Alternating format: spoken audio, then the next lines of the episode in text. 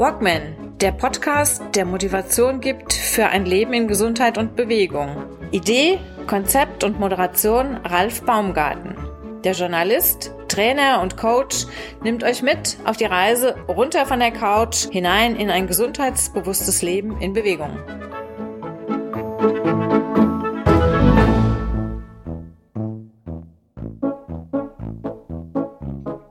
Max, wie geht's dir? Ich frage ganz direkt rein. Max Hill, Teil 2 unserer, unseres, äh, unserer Podcast-Serie zum Thema Max Hill auf dem Jakobsweg. Wir hatten eine erste Aufnahme kurz vor deinem Start, zwei Tage, glaube ich, bevor du damals zum Jakobsweg gestartet bist, aus Fulda. Und jetzt hast du ja, knapp 50 Prozent, etwas über 50 Prozent der Strecke hast du hinter dir, hast gerade eine kurze Auszeit ähm, auf Lanzarote. Das liegt ja auch praktisch um die Ecke, oder? Und äh, auf jeden Fall näher als von hier. Und äh, ja, ich, jetzt bin ich mal richtig gespannt, was du so alles erlebt hast. Es geht ja ganz gut rund. Jetzt aktuell sitzt du in einem Zimmerchen und freust dich, dass du doch ein Dach über dem Kopf hast, weil draußen, ähnlich wie bei uns, der Regen wütet und es recht schattig ist. Max, wie geht's dir? Hallo, schön, dass du da bist. Danke, dass ich da sein darf. Ähm, mir geht's sehr gut. Es war bisher eine sehr schöne Zeit und eine sehr ereignisreiche Zeit. Es ist ähm, ja einiges passiert. Ich habe mir die Sachen, wir hatten ja drüber gesprochen, Thema Schlafen in Mehrbettzimmern äh, mit Schnarchen und das ganze Einteilen und sowas. Äh, hatten wir im Vorfeld drüber gesprochen. Ähm, habe ich mir sehr viel schlimmer vorgestellt, als es dann eigentlich war. Entschuldigung, war es denn so? Hast du dann auch ständig äh, dann solche Locations gehabt, in denen du dann mit 200 Leuten zusammengelegen hast, alles eng auf eng und einer lauter als der andere? Kam das denn mal vor? Das kam vor. Also in Pamplona waren wir in der Municipal, also in der öffentlichen Herberge, und da waren es definitiv 100, 150 Leute in, in, in, dem, in dem Raum. Der mhm. war relativ offen. Also du kannst dir das vorstellen wie eine Art, ja, wie einen Kirchensaal. Also der war so riesig groß. In der Mitte war zwar ein Raumteiler und ähm, man hat versucht, die, die Betten trotzdem voneinander abzutrennen, aber du warst trotzdem mit 80 Leuten in einem Raum. Und ich muss dir sagen, das hört sich schlimmer an, als es ist. Also es ist nicht so, dass sich das Geräusch potenziert, äh, wenn jetzt zehn Leute schnarchen oder sowas, das ist auch nicht der Fall. Es schnarcht mal einer sehr penetrant, aber das reicht schon. ähm, ich habe, wie gesagt, sehr gute ähm, Oropax beziehungsweise äh, Ohrenstöpsel gehabt. Die haben mir dann auch wirklich da den Schlaf gerettet. Ähm, wobei ich äh, gemerkt habe, dass die Tonart des Schnarchens ein bisschen anders ist als das, was die äh, was, was, was die Oropax herausfiltern. Also das ist ja eher eine tiefe Tonart, die, die spürst du eher über den Körper und die, die Oropax äh, machen, glaube ich, eher so den Krellen oder die Höhen filtern die raus. Also von daher äh, geht sich das nicht immer aus, aber es war okay. Also das passt. Kommen wir mal ganz kurz zurück zum, ganz kurz, nee, schon ein bisschen länger zum Start. Wie ging es denn überhaupt mal los? Du bist geflogen von Frankfurt aus nach... Genau, ich, Bilbao. Bilbao, genau. Und dann hast du dann dort, 20, 30 Kilometer bis zum Start, glaube ich, ne? Nee, tatsächlich ein bisschen mehr. Also ähm, hm, ich bin okay. mit dem, mit dem Bus, da fahren regelmäßig Busse, bin ich nach Pamplona gefahren und der Plan war, von dort aus dann nach St. Jean, also an die französische Grenze zu fahren. Mhm. Das, das ging sich leider nicht aus. Also ich habe um zwei Minuten den Anschlussbus verpasst und musste dann mit dem Taxi hochfahren. Mhm. Keine Ahnung warum. Und äh, dann bin ich dahin äh, umgesetzt sozusagen und hatte eine tolle Taxifahrt da hoch. Äh, der hat mir auch dann quasi in Roncesvalles den, den Platz, da sind wir vorbeigefahren, wo ich dann am nächsten Tag sein werde. Und das war dann für mich so, boah, hier werde ich das morgen schon sein und so. Und dann sind wir irgendwie eine halbe Stunde die Serpentinen runtergefahren und dann hat er mir gesagt, ja, das darfst du morgen alles wieder hochlaufen. okay. äh, ja, also das war interessant. Und dann war ich relativ lost tatsächlich am ersten Tag. Also in St. Jean angekommen, wo ich dann wirklich gemerkt habe, okay, jetzt, jetzt geht's langsam los. Das war für mich dann trotz der ganzen Vorbereitung ein wirklich ähm, harter, harter Bruch, kann man sagen. Also da habe ich mich wirklich auch ähm, sehr alleine gefühlt und war wirklich lost, dass ich mich umgeschaut habe und musste erstmal schlucken. Und da gab es ein ganz äh, interessantes Erlebnis. Ich habe da einen älteren Spanier getroffen, der hat auch in seinem Camino den 66 gefeiert. Und er kam zu mir und er hat kein Wort Englisch gesprochen. Und dann kam er zu mir und er stand vor irgendeinem so Bogen. Das sind ja ganz tolle Gebäude. Dann stand er vor so einem Bogen und äh, hielt mir sein Handy hin, ich soll dann ein Foto davon machen.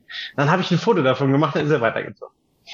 Und äh, diesen, diesen Herrn habe ich auf dem Camino, ich weiß nicht wie oft, immer wieder getroffen. Und er kam immer wieder zu mir und hat mir dann das Handy gezeigt, auch mit dem Foto und so. Und das, das war so interessant, weil das war der erste Mensch, den ich dort getroffen habe. Und der hat mich quasi immer wieder begleitet. Und irgendwie haben wir es geschafft, uns mit Händen und Füßen immer wieder zu, zu verständigen. Und das ist ein Teil von dem, was der Camino ausmacht. Dass du immer wieder die gleichen Menschen triffst, auch wenn du dich nicht verabredest.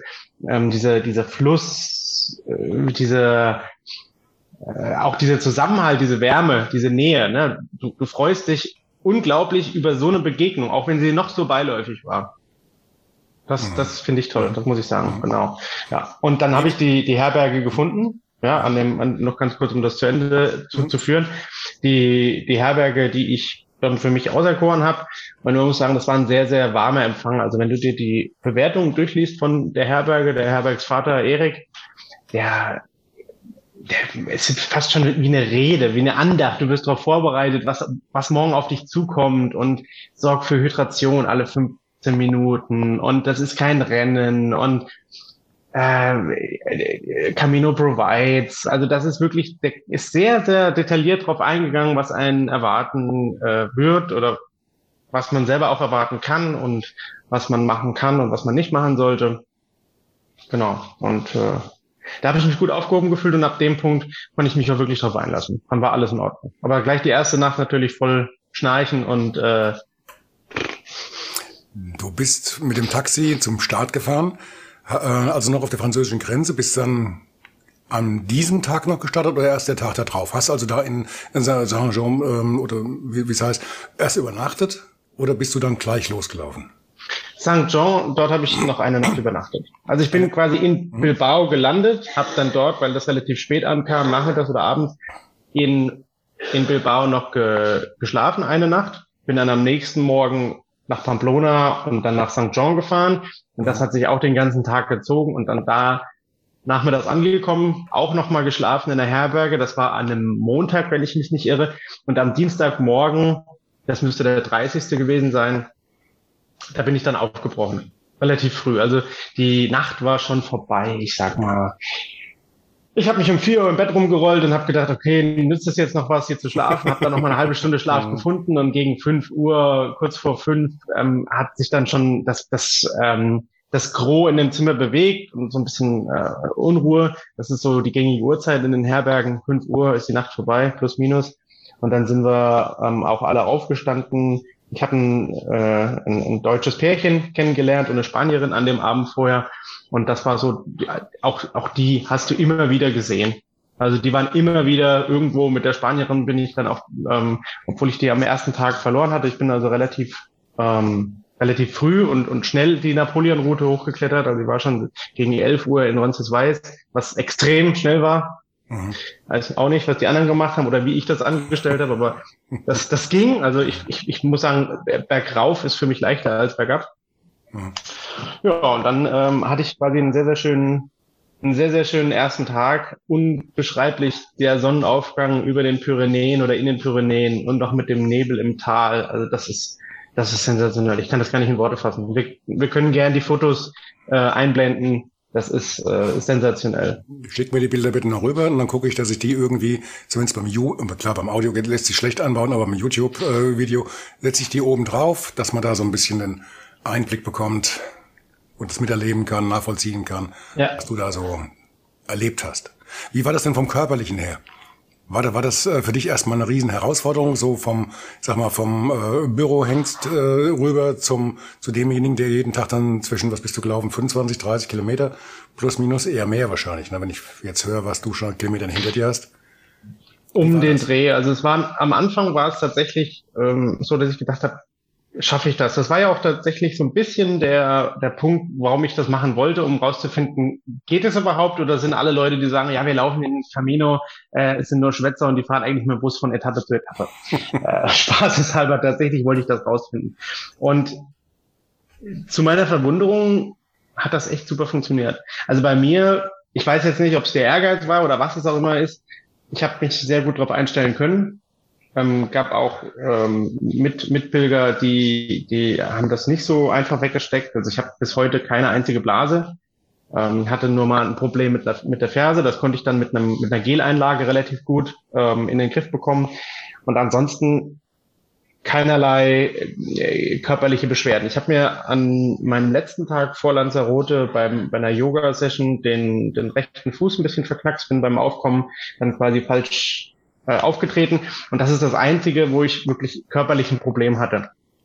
Ähm, ich habe sehr gut darauf geachtet, viel zu trinken. Das ist auch, glaube ich, äh, das A und O, dass ich äh, auf den Körper acht gebe. Also habe ich einen zu hohen äh, Blutdruck oder einen zu hohen Puls, wenn ich zu sehr außer Atem bin, wie gesagt, das ist kein Rennen, sondern es geht eher darum, dass ich die Distanz schaffe. Das ist als, nicht als Sprint zu sehen, sondern eher eine Art Marathon oder eine, eine Langstreckendisziplin. Und daher ähm, war es für mich wichtig zu gucken, okay, ich atme genügend. Äh, Sauerstoff, so, so banal es klingt, Sauerstoff und, und, und Wasser sind eigentlich die Sachen. Und nicht in ein Hungerloch zu fallen. Also auf dem, auf dem Weg gerade auf Etappen, wo jetzt nicht unbedingt eine Pause zwischendrin ist in Form von einem Café, was wir jetzt auf der ersten Etappe hatten. Da war, wenn du durch die Pyrenäen läufst, da ist nicht einfach ein Café irgendwo auf, weiß ich nicht, 1000 Meter.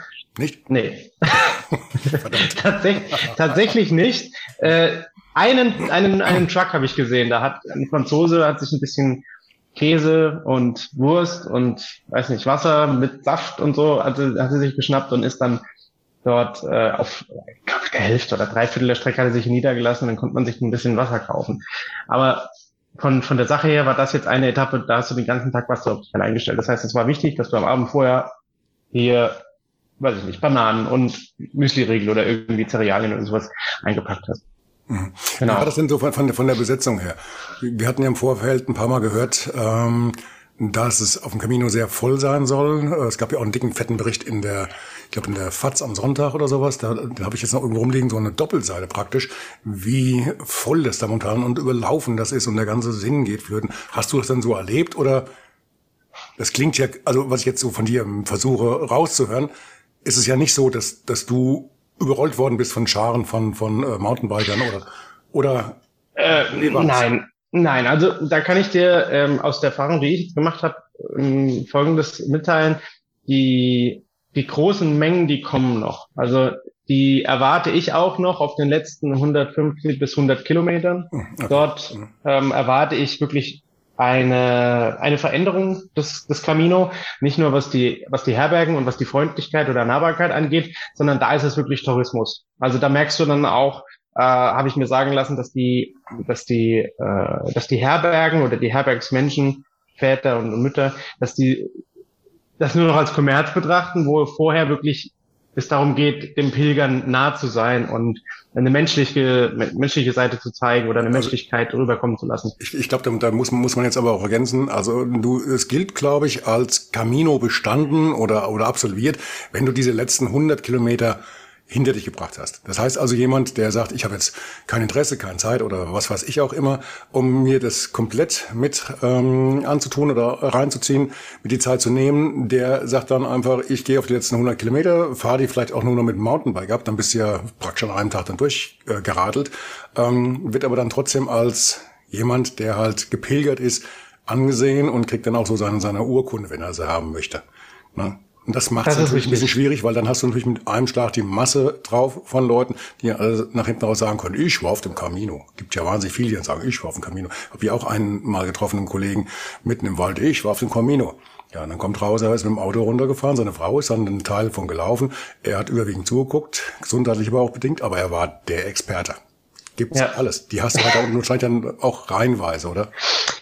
Also es ist so, natürlich hast du Mountainbiker, natürlich hast du, ähm, je weiter du dem oder je näher du dem Ziel kommst. Die Leute steigen ja nicht alle in St. Jean ein, sondern ich habe welche erlebt, die sind in Pamplona eingestiegen, welche die sind in Burgos eingestiegen, welche die steigen in Leon ein. Also wie du es gerade sagst, jeder kann den Camino für sich gestalten, ähm, im Rahmen dessen, was er für Möglichkeiten hat oder was er vielleicht auch möchte. Und das ist ganz wichtig zu verstehen und auch den Respekt da gegenüber ähm, nicht zu verlieren oder dem, den Respekt dem Gegenüber zu bringen.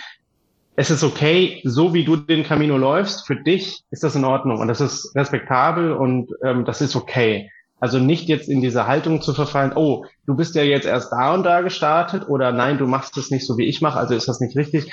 Auf so eine ähm, auf so eine so eine Ebene äh, darfst du dich, glaube ich, gar nicht einlassen. Das ist, das, dann würde das Ziel des Caminos verfehlt werden, wenn, wenn du jetzt plötzlich dich um andere scherst, wie, wie laufen die ihren Camino. Ne? Sicherlich ist ein Austausch interessant, um rauszufinden, okay, was, was, was äh, hat jeder vielleicht für, für, für, eine, für eine Intention dahinter? Ne? Warum läufst du den Camino? Das ist eine sehr häufig gestellte Frage, auch wenn sie vielleicht ähm, sehr äh, oberflächlich beantwortet wird am Anfang glaube ich, dass je länger du mit den Leuten zusammen bist, dass du dann wirklich noch tiefer reingehst und wirklich so ein Deep Dive machst und dann nochmal eine ganz andere Antwort bekommst, wenn du die Frage vielleicht nach drei, vier Lauftagen, wo du wirklich sehr viel Zeit mit den Personen verbringst, ähm, bekommst du, glaube ich, dort eine ganz andere Input. Aber die eigentliche Sache, wie und warum jemand läuft, ähm, das sollte man erstmal nicht äh, in, in, in Kritik stellen. Das ist, da hat jeder so seine eigene äh, Art und das ist auch alles in Ordnung.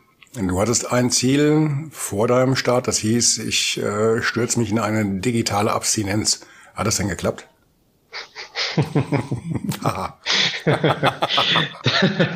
da muss ich an der Stelle muss ich jetzt tatsächlich lachen, weil ich die Frage erwartet habe und ich habe überlegt, wie antworte ich darauf.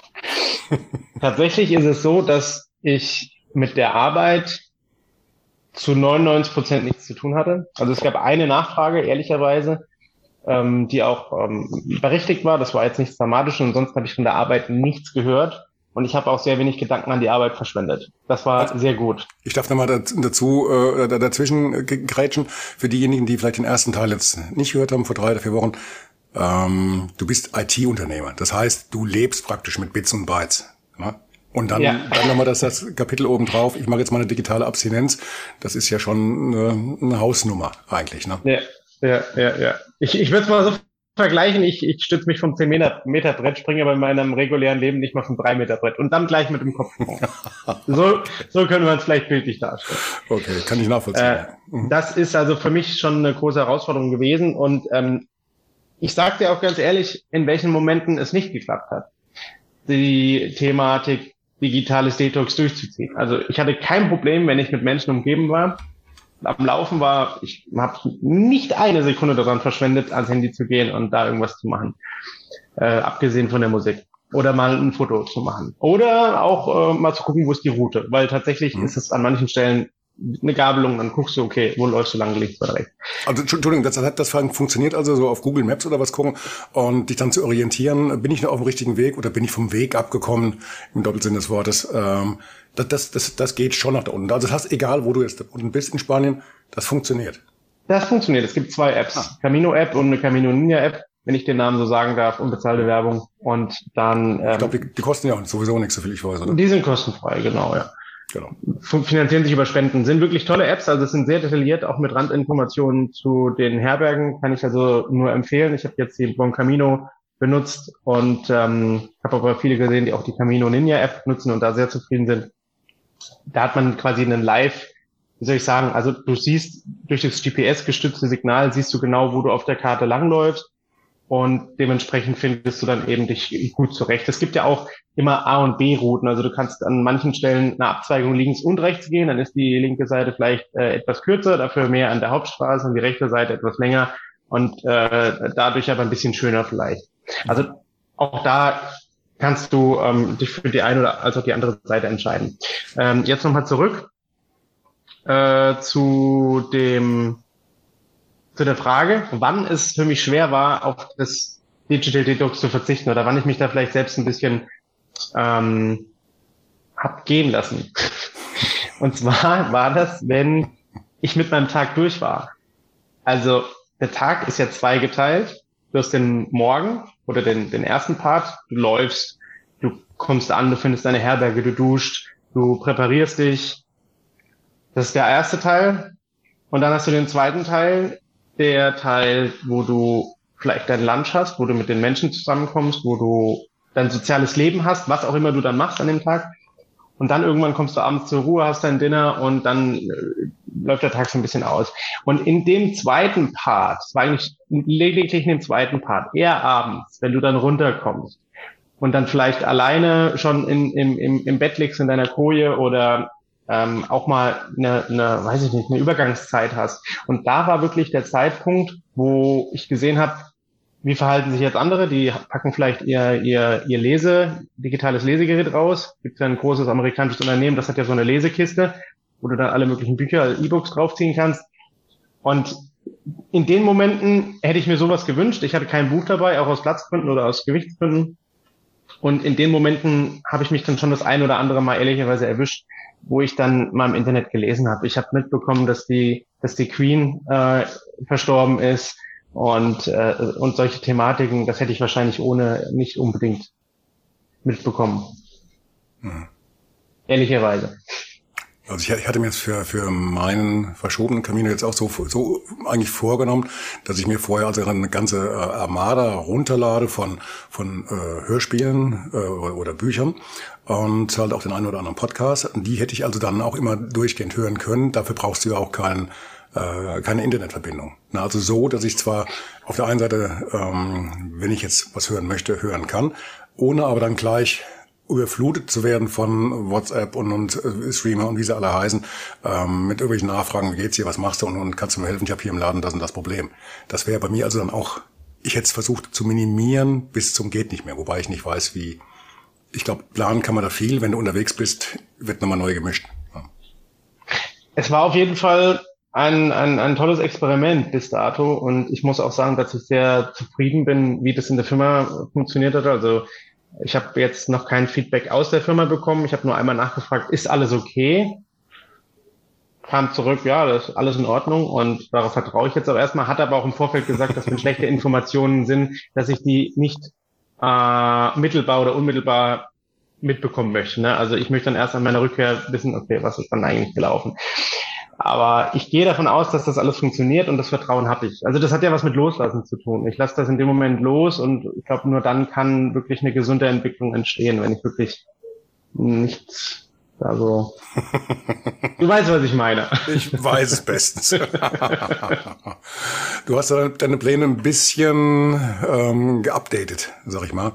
Du wolltest ursprünglich ja erstmal als erstes Ziel Santiago ansteuern. Du hast noch wie weit vor dir? 300 Kilometer plus minus? Äh, weniger, also um die 200, 210. Ah, okay. Ist tatsächlich noch. Also wir haben schon etwas mehr als die Hälfte, deutlich mehr als die Hälfte eigentlich schon. Mhm. Aber jetzt hast du ja gesagt gehabt, da geht noch mehr. Ich laufe noch durch bis zum Ende der Welt, bis nach Finisterre. Das hängst du also hinten noch dran.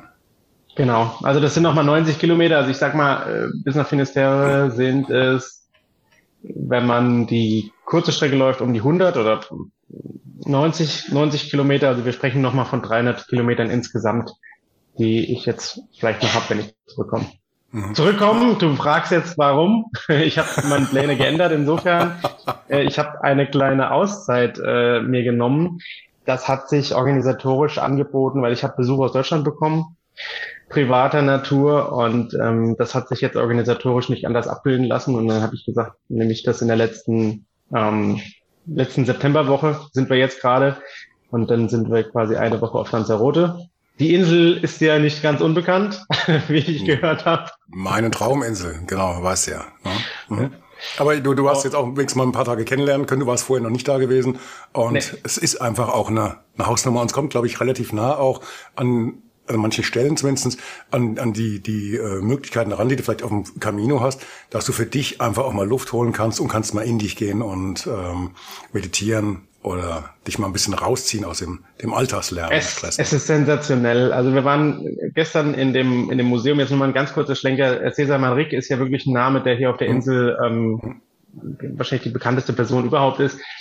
Und wir waren gestern in seinem, in seinem Haus, was als Museum oder als Stiftung umgebaut wurde. Und es ist sensationell. Also ich muss sagen, diese Lavasteine, insgesamt diese, diese erkaltete Lava, dieser Basalt, das ist, finde ich, hat eine sehr beruhigende Wirkung. Äh, du holst gerade jetzt schon deinen Stein raus, den du um den Hals trägst. es ist, es ist, äh, äh, sei ehrlich, also es ist wirklich, hat eine wahnsinnig beruhigende Wirkung, auf mich zumindest. Wenn ich diesen Absolut. Stein anfasse und dann, dann es ist sensationell. Ja, das war immer auch so mein, mein, ähm, meine Lieblingsbeschäftigung. Also entweder klar beim Rad rausfahren ist, ist das eine, dann hast du halt äh, nicht gerade die Flucht vor dem, vor dem Lärm, aber dann die Yogamatte zu nehmen und äh, dann raus, kleiner Rucksack, ein bisschen Verpflegung und dann irgendwo in die Lavafelder und äh, dich auf eine Klippe gesetzt und aufs Meer geguckt, ein bisschen meditiert und da geht, da geht dir das Herz auf. Das ist eine ganz andere Welt. Das macht so Ganz viel toll. Das macht die so Ganz viel toll. im Leben. Unglaublich, ja. Sehe ich genauso. Und jetzt, jetzt sage ich dir noch mal eine Sache. Ähm, es, es war keine leichte Entscheidung, auch wenn ich gerne hier bin, auch wenn das wirklich ähm, schön ist, so eine Auszeit zu haben, bedeutet das ja, dass ich meine Camelio-Familie zurücklasse. Vielleicht muss ich das ganz kurz erklären, weil es nicht so klar ist wahrscheinlich für, ähm, für die Zuhörer, denke ich mal. Ich erkläre das ganz kurz. Camino-Familie ähm, bedeutet, wenn wir den Camino laufen oder als ich den Camino gelaufen bin, hat sich relativ schnell, also innerhalb der ersten Tage, ähm, schon eine soziale Gruppe gebildet, mit der ich den Camino gelaufen bin und mit Personen, mit denen ich relativ viel Zeit verbracht habe. Das heißt nicht unbedingt, dass ich den ganzen Tag mit denen laufe. Das heißt aber, dass ich dadurch, dass ich dieselben Zyklen laufe, also immer die gleichen Kilometer, abends zwangsläufig wieder mit denen zusammenkomme. Und dadurch entstehen natürlich ähm, Dialoge und auch soziale Bindungen, die auf einem anderen, auf einer anderen Intensität stattfinden als jetzt das im normalen Leben. Also wenn wir mal mit einem Freund oder einer Bekannten Kaffee trinken gehen, dann sind das vielleicht ein, zwei Stunden, vielleicht auch mal länger und dann sieht man sich wieder über einen längeren Zeitraum nicht. Und am Camino ist das sehr, sehr komprimiert. Also wenn ich dann wirklich mit den Personen laufe, bin ich vielleicht fünf, sechs Stunden am Tag zusammen. Dann habe ich noch die Zeit am Nachmittag, dann habe ich noch den Abend und das über einen Zeitraum von Wochen. Und das macht natürlich sehr enge und tolle Bindungen aus. Und an der Stelle kann man wirklich von einer, von einer Camino-Familie sprechen, weil das eben sehr komprimiert und sehr, sehr, sehr vertraut ist. Und die dann zurückzulassen, das war eine Entscheidung, die habe ich mir sehr, sehr gut überlegt. Und das war auch was, was ich gemerkt habe, als ich dann hierher gereist bin nach Lanzarote, dass das schon ein, ein, ein Stück ist. Das ist schon ein Fund. Also ich laufe quasi nicht mit denen nach Santiago. Und dessen bin ich mir dann bewusst geworden. Und das war schon tough. Mhm. Ja, sei denn, du kommst jetzt zurück in den nächsten Tagen und gibst dann so Vollgas, dass du die Nummer anhältst. Aber 200 Kilometern wird das, glaube ich, eng. Ne? Das ist, das Ist ist, auch nicht ausgeschlossen. Das ist ausgeschlossen. Aber wie gesagt, beim Camino, you never know. You never know. Also du triffst auch Personen, wo du dachtest, ja, die sind so weit zurück und irgendwann, keine Ahnung. Also da, da passieren Sachen. Ich will es nicht ausschließen, dass ich den einen oder anderen nochmal irgendwo treffe. Aber auch da, ich meine, ähm, wer sagt denn, dass man sich nicht irgendwo treffen kann? Ne? Also wenn, wenn wirklich die, die Bindung, die Beziehung so gut ist, dann ähm, spricht ja nichts dagegen, sich auch nach dem Camino ähm, irgendwo zu treffen ne? und äh, zu gucken, wie lebt der andere denn tatsächlich in seinem Leben. Also das kann ja auch sehr interessant sein. Mhm. Du hast, als du kurz vorm Start warst, einen Satz losgelassen nach dem Motto, ähm, so ungefähr in die Richtung, der Max, der heute mit euch, mit euch spricht, ist wahrscheinlich nicht der Max, der in einigen Wochen wieder zurückkommt. Mit welchem Max rede ich denn heute? Das beantworte du mir mal.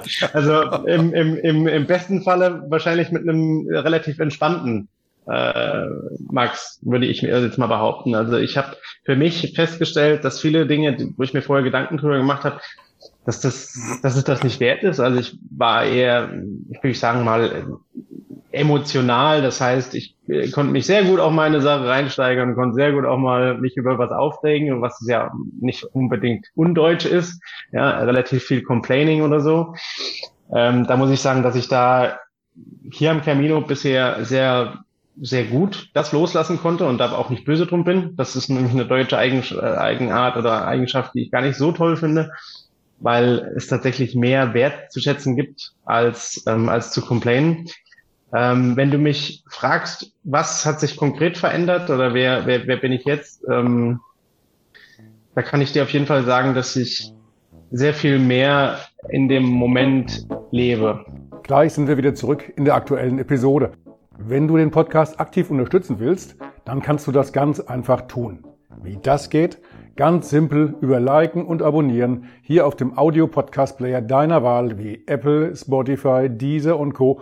oder als Video auf YouTube.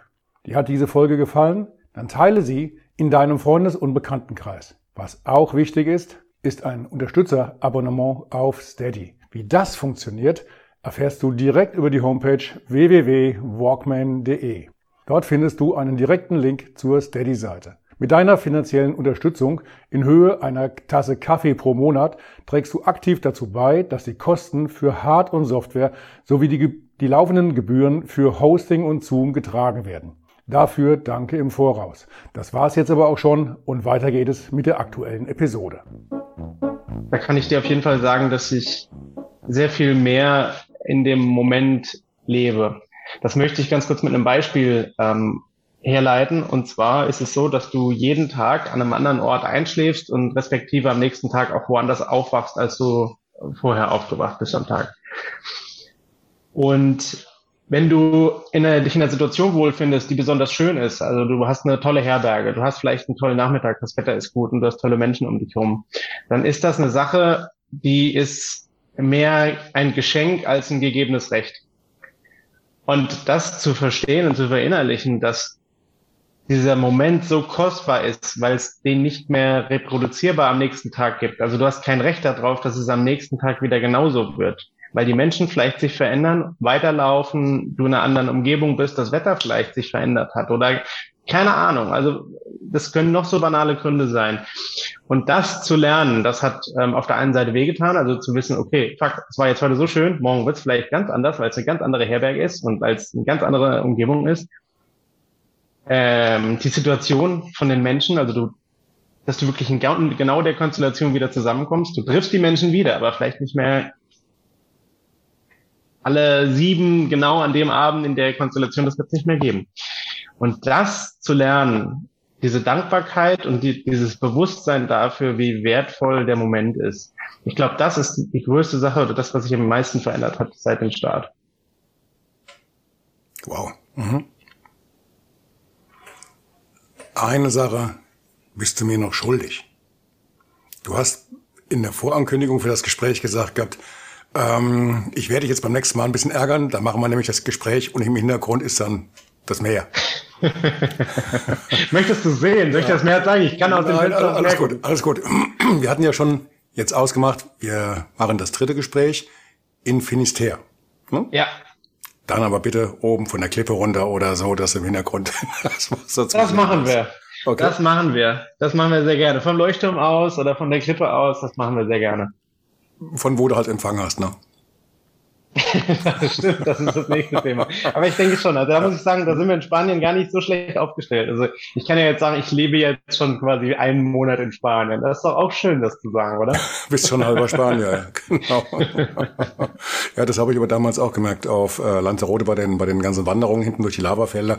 Das war ganz egal, wo du warst. Das waren Trampelpfade, die hast du kaum gesehen. Da waren halt ein paar weniger Steinchen äh, in, in dieser Wüste, als jetzt vielleicht ein Meter links und Meter rechts. Aber Google hat ja gezeigt, du bist auf dem Weg Nummer so und so viel und in 50 Metern musst du nach links abbiegen. Verrückt, oder? Das, da kannst du hier lange warten. Wenn ich jetzt hier in Spessart hochgehe, äh, drei, vier, 500 Meter weiter und dann kommen die ersten Bäume und dann geht's schon runter und dann irgendwann kann ich nur noch trommeln. Das, äh und jede Hütte hat Glasfaser. Wenn ich das sehe, jede dieser kleinen Hütten hier ist mit einem Glasfaseranschluss angebunden. Ja, Quatsch. Also, Echt? Ja, das ist wirklich so, ja. Kein Witz. Die Kabel laufen zwar alle außen am Haus lang, also selbst die, mhm. die, die Zählerkästen sind außen am Haus montiert, das habe ich in Spanien schon gemerkt. Wahrscheinlich, damit man das besser ablesen kann, damit man nicht in das Haus rein muss. Aber alle Leitungen, alle Zuleitungen sind außen an den Häusern relativ prominent montiert, ja ja, Hauptsache es funktioniert. Und es scheint ja zu funktionieren. Es funktioniert. Max, ich wünsche dir noch tollen Rest Quickie-Urlaub auf Lanzarote. Genieß die Insel. Ich hoffe, der Regen lässt bald nach und dass du noch ein bisschen was von hast. Und dann, ja, einen schönen Abschluss vom äh, Camino. Wir reden dann wieder in zwei, drei Wochen, sobald du die Zeit hast, die Zeit findest. Und freue mich drauf. Bin mega gespannt. Ich danke dir für deine Zeit, Ralf. Ich danke dir. Alles Gute nach Alles Deutschland. Gut. Ciao, ciao. Ciao.